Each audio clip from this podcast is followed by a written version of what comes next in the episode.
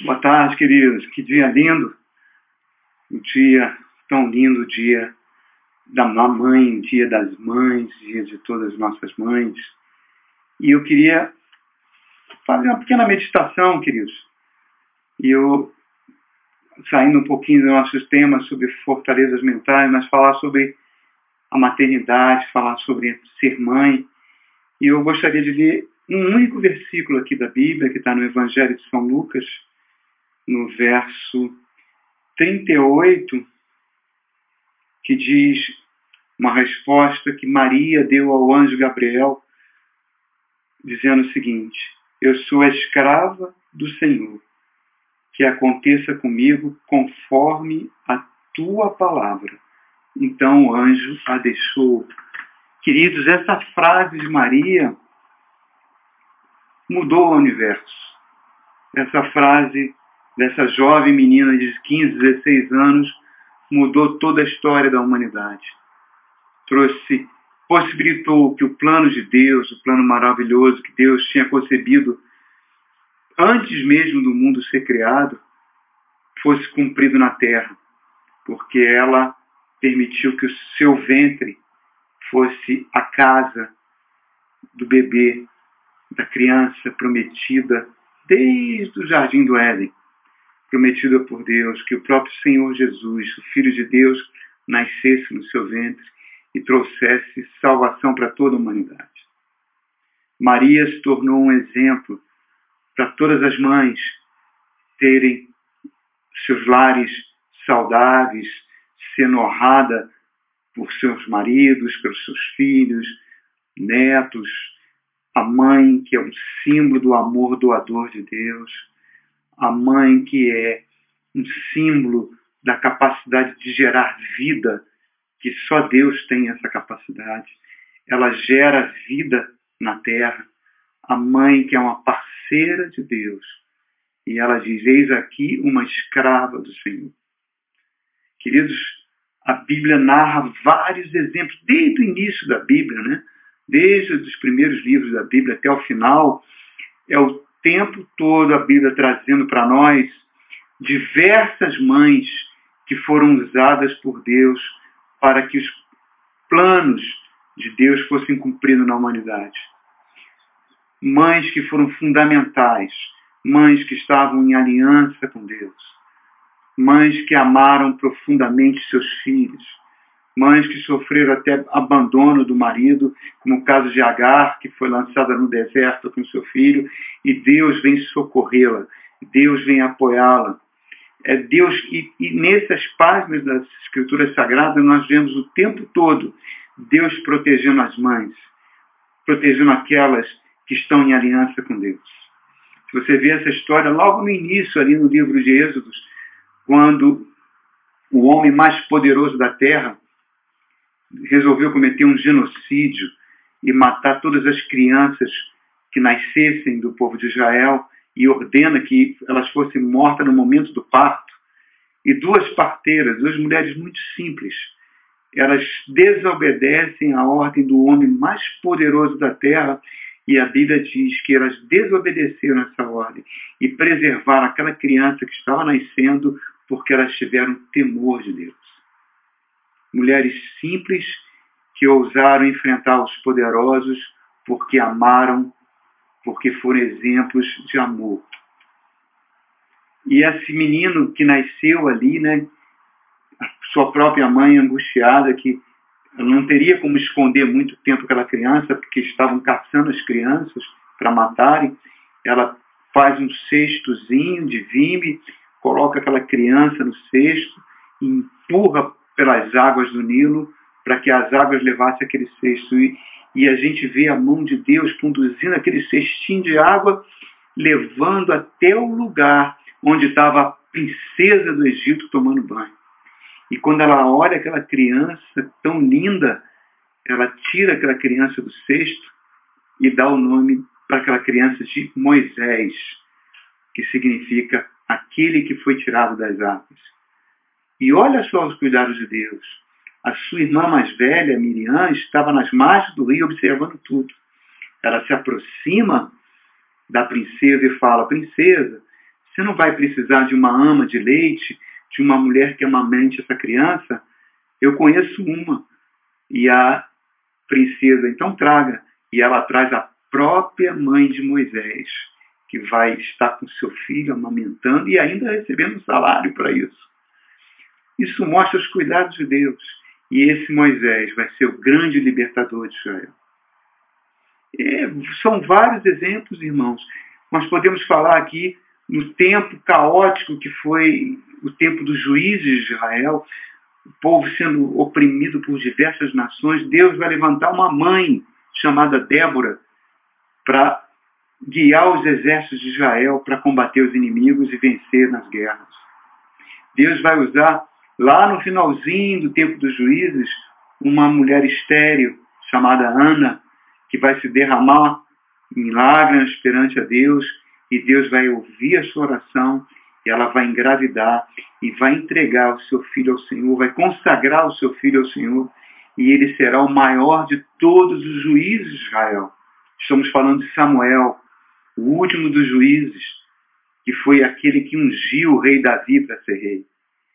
E nós vamos vendo isso, esse cuidado de Deus pelas mães, entra no livro dos reis, períodos de fome, períodos de opressão sobre Israel, e nós vemos ali o profeta Elias que vai numa casa de uma viúva desamparada que estava prestes a comer a último tipo, a último alimento para onde ela já estava esperando a morte dela e do seu próprio filho, e ela resolve dar aquele alimento para o profeta e Deus usa aquele profeta de forma milagrosa e nunca vai faltar nenhum alimento na casa daquela mulher e o seu sustento foi garantido até os últimos dias da sua vida.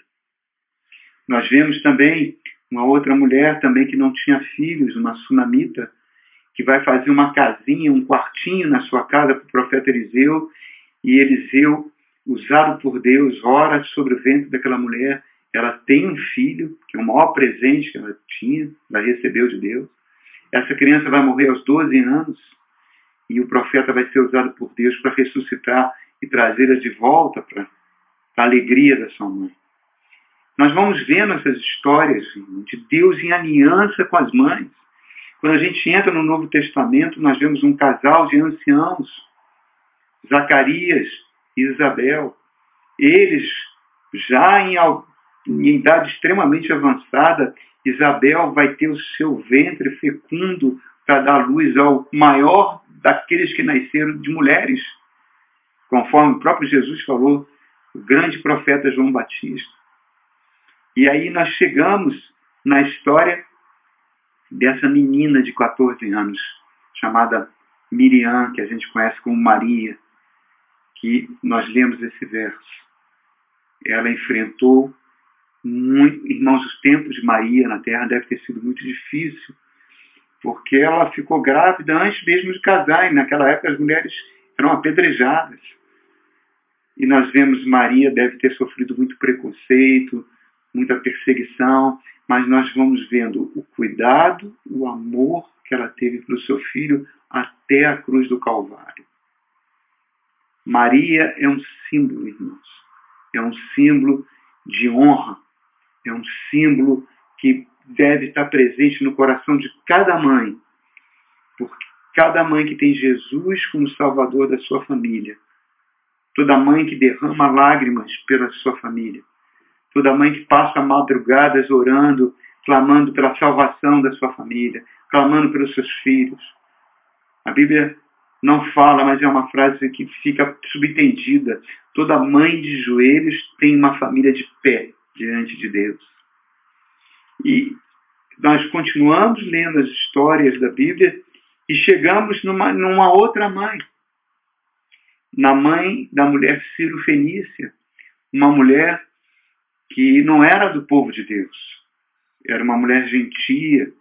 E nós vemos um momento do Evangelho que Jesus está muito cansado, ele não tinha tempo nem para comer, nem para dormir, só atendendo as multidões.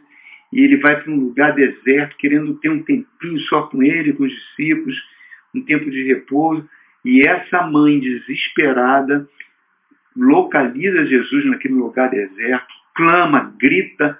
Os discípulos, Jesus, você tem que atender essa mulher. E Jesus falou, não posso atender você, Senhor, porque eu só vim para o povo de Israel. E ele até fala uma frase que à primeira vista parece dura.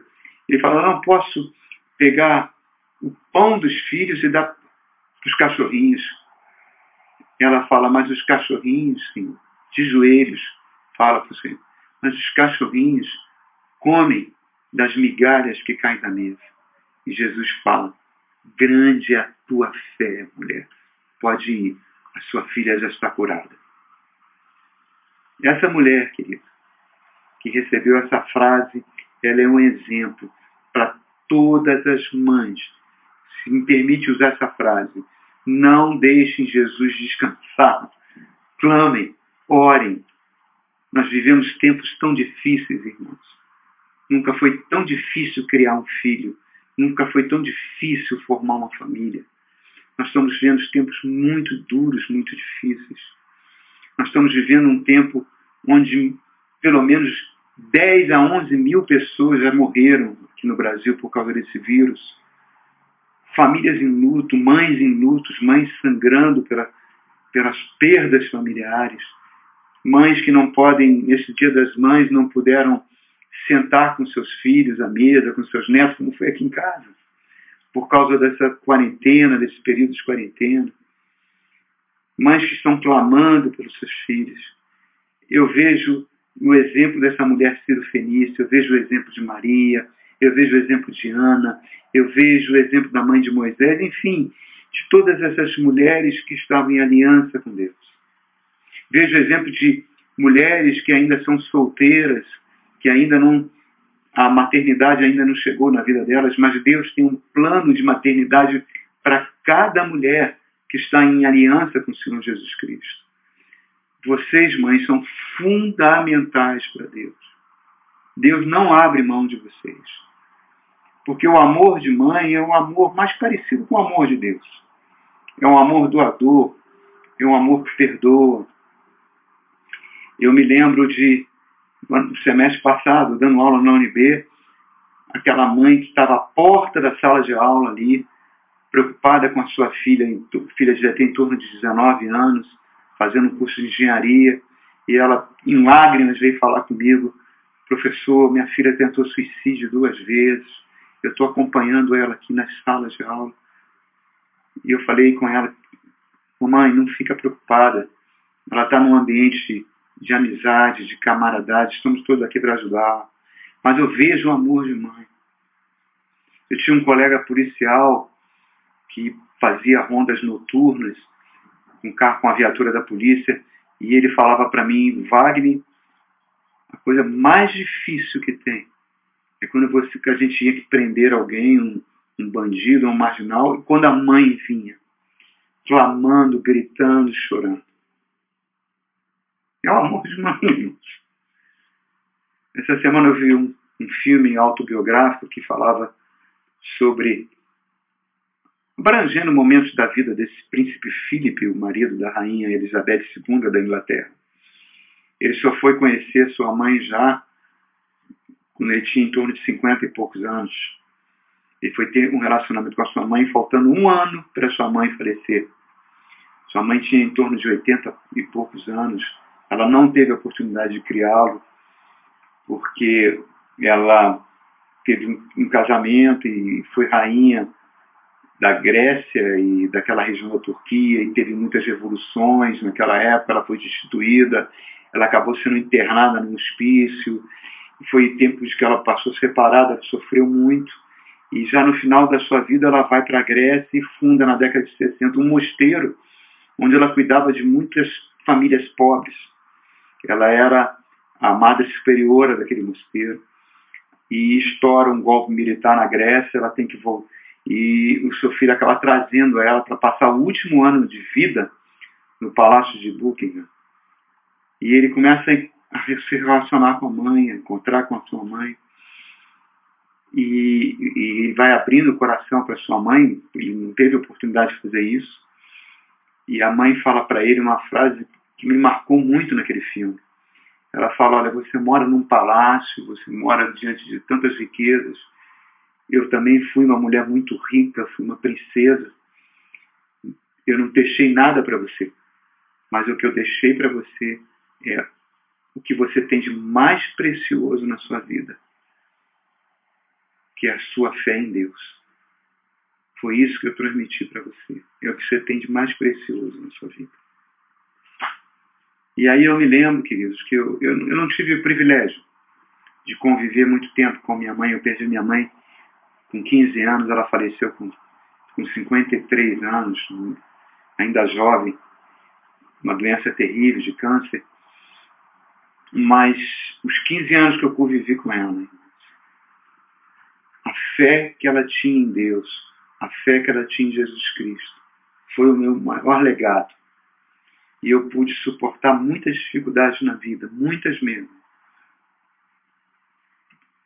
Firmado nesse fundamento que ela plantou no meu coração e que foi desabrochar vários anos depois. Essa é a mãe. Hoje eu acordei aqui, um carro de som gritando.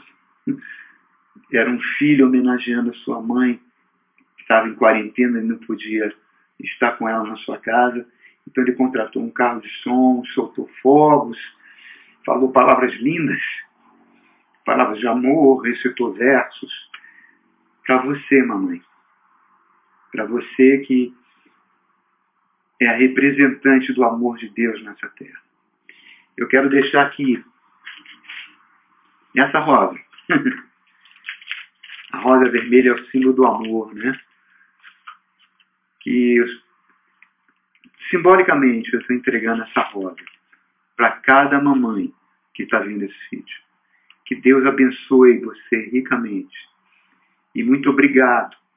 Muito obrigado por você ter dito sim e você ter gerado filhos. Você ter gerado filhos com amor. Que vocês sejam ricamente abençoadas e que todos os dias da sua vida sejam um dia das mães. Muito obrigado. Deus abençoe a cada um. Amém.